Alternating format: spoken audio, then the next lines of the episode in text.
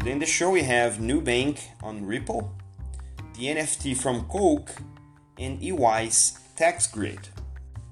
I am your host, Mauricio Magaldi, and this is Block Drops, your weekly digest on blockchain for business. These news are not a form of endorsement, sponsorship, or encouragement for consumption and are meant for educational purposes only. This week, one of the, if not the largest uh, fintech in Brazil, one of Brazil's unicorns, Nubank, announced that they will start offering international remittance services partnering with the international money transfer platform Remessa Online. Uh, if you don't know exactly how this industry works, uh, international remittance is sending money abroad. And when you do that in the traditional way using the banks, customers usually pay a lot of fees, mostly associated with the amount that they are transferring. And it also takes a lot of time to process. So, sending money abroad is not something that is easier for the regular customers to do. It's becoming increasingly easier with the introduction of international remittance uh, fintechs, but it's still expensive, and the incumbent network is um, slow and expensive. Now, in Nubank with Remessa Online, they will be able to uh, transfer money from the app from one country to another and in, in a cheaper way than traditional banks and also uh, faster. They'll be able to do that on a much faster time frame. Uh, through this functionality of international remittance, the customer will simulate the amounts that they will wish to send uh, to another country. They will convert them to the target currency and then uh, will be uh, sent to the uh, Remessa Online uh, website to conclude the transaction. What is most interesting about this uh, partnership is that Remessa Online uses Ripple. Ripple is a blockchain uh, company.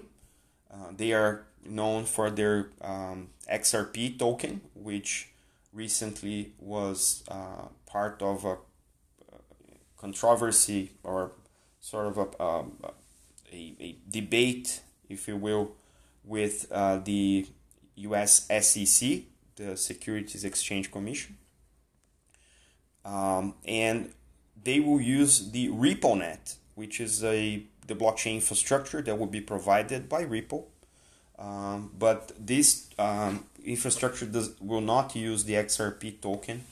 Uh, so therefore, there is no expectation that adding Nubank to the network will change uh, the pricing of the token or whatever the token represents uh, currently. Um, among uh, the features that are being uh, that are being brought into this partnership that the clients will have 15% um, promo discount on uh, admin fees for the first two months of this uh, partnership. Now, what is most interesting for the regular uh, user uh, might not be for the industry, but there are some uh, numbers in the industry that is, is worth mentioning. Nubank has 40 million customers, so it's, it's a sizable operation in Brazil. Um, Online has uh, already transacted with over um, 350,000 clients, sending money for over 100 countries. And with this partnership, Remessa Online is looking to get to 1 million clients as part of the partnership and uh, moving from the 6 billion reais that they moved in 2020, they expect to reach 16 billion reais in 2021. This industry in Brazil, international remittance by fintechs, has already reached uh, 37 billions in 2020 alone. So it's it's a sizable industry in Brazil, and of course, with the introduction of the service to the 40 million Nubank customers, this has the potential to increase even more. Now using uh, Ripple's uh, RippleNet infrastructure to move money abroad. if you are an early internet user, you will remember uh, a time where there were uh, virtual universes where you could uh, design your own avatar, you could have your own house, and you would interact socially with people from all over the world that were sharing that uh, sort of virtual space. I think the hallmark of that period was uh, a an application called Second Life. So in this new Web 3.0 that we're living, there are metaverses, which are blockchain based virtual universes that resemble what uh, Second Life once was. And one of the most popular of them is Decentraland, which is a metaverse that is also a DAO, it, it's distributed autonomous organization. It runs on Ethereum and it has collectibles that are uh, defined and uh, traded such uh, based on an NFT. With that in mind, Coca-Cola, which is no strange to virtual universes, launched in partnership with Tafi, which is a, an avatar developer, a branded line of virtual wearables that are based in NFT. So that includes a wearable jacket for the avatars and a bunch of other goodies. Uh, this will be Coca's first NFT collection and its celebration of the International Friendship Day. The proceeds of this uh, of the auctions of these NFTs will go towards the Special Olympics in, in one of Coke's traditional sponsorships.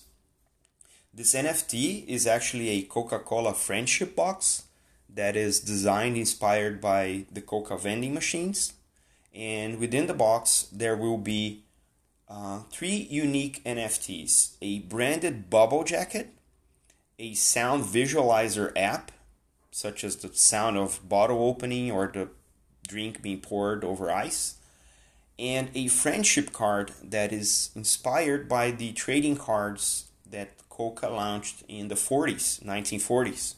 And there, of course, there's additional prizes for when you open the box and the content is revealed.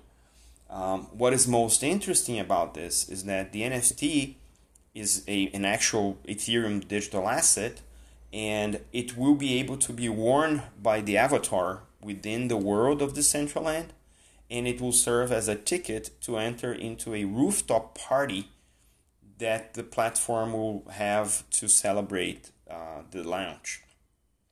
Coca being one of the most recognizable brands in the world was sort of lacking in the NFT space and the way that they're doing this uh, of course resembles what they did back in the day on the uh, on Second Life now with a much more uh, valuable control. So if you are a user of the metaverse because it's digital in nature NFTs with utility or with fashion statements or with proper value do have a value for those users.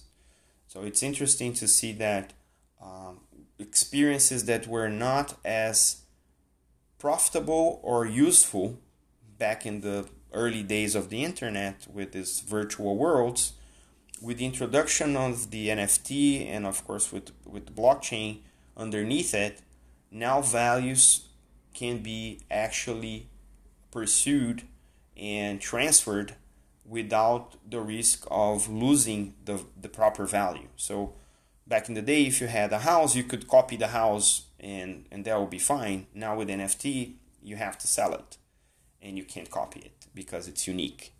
So, and that's insured by the blockchain. So really interesting use case. I'm hoping to see more brands delving into this, and the fact that this combines NFTs with DAOs, with virtual worlds such as metaverses, sort of encompasses all that uh, Web 3.0 is uh, giving us the opportunity to experience. Pretty cool. One of the commonly associated terms with blockchain is ledgers, and DLT is a an alternative name to blockchain, decentralized ledger technologies. And ledgers are usually uh, used to bookkeep, to do the accounting of the business. And that's why it's no chance that EY, one of the largest audit organizations in the world, is also one of the leading companies using DLTs or blockchains, especially public ones, to uh, to the enterprise world. So EY announced uh, in this fashion an application named TaxGrid, which is a blocks, blockchain solution that is aiming to address inefficiencies and complexities in cross-border withholding tax process, which is no easy task because it involves different jurisdictions, different uh, tax laws, different tax concepts, including, and for processes like distribution distribution of dividends, uh, tax compliance in near real time uh, for investors, financial institutions, and tax authorities is a very tall ask. So this project is an effort that brought together a multitude of parties, and which is very interesting in terms of the profile, just to onboard into the blockchain-based solution. Participants include the tax department of the UK government, the Netherlands, and Norway, companies including BNP Paribas, Citibank, JP Morgan, Northern Trust, APG, PGGM, and of course the EY team, and also two universities the Vienna, uh, the School of Economics and Business from the University of uh, Vienna in Austria, and the Tax Administration Research Center from the University of Exeter in the UK. Now, not only they are addressing this challenge of withholding tax, it will also help authorities to do what they call the near real-time compliance. That means that the authorities will be able to be on top of the transactions as they happen and on top of the tax uh, calculation as the transactions occur.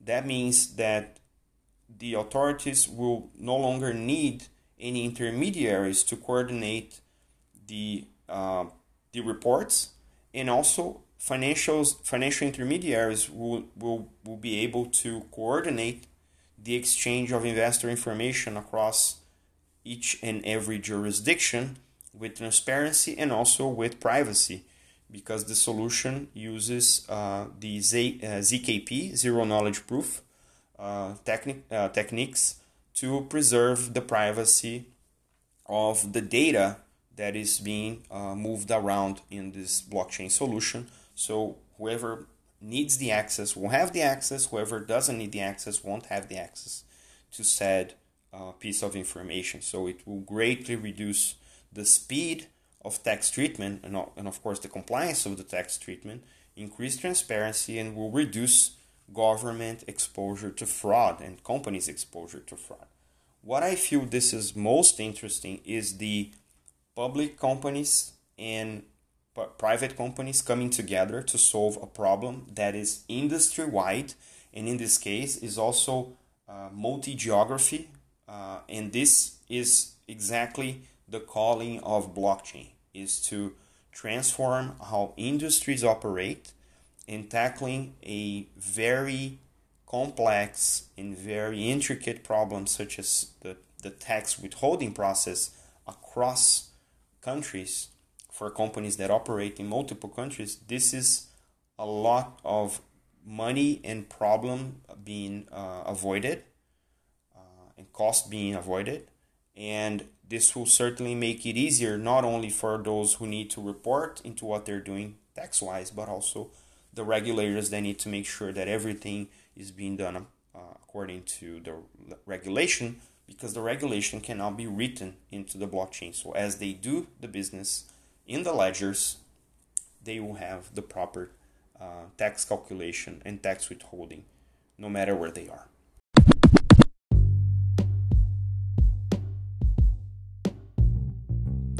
Blockdrops podcast is available on Spotify, Anchor, Google Podcasts, and Apple Podcasts, and most of the major podcast platforms. You can contact us by email blockdropspodcast at gmail.com, on Instagram at blockdropspodcast, and on Twitter at blockdropspod. Yay!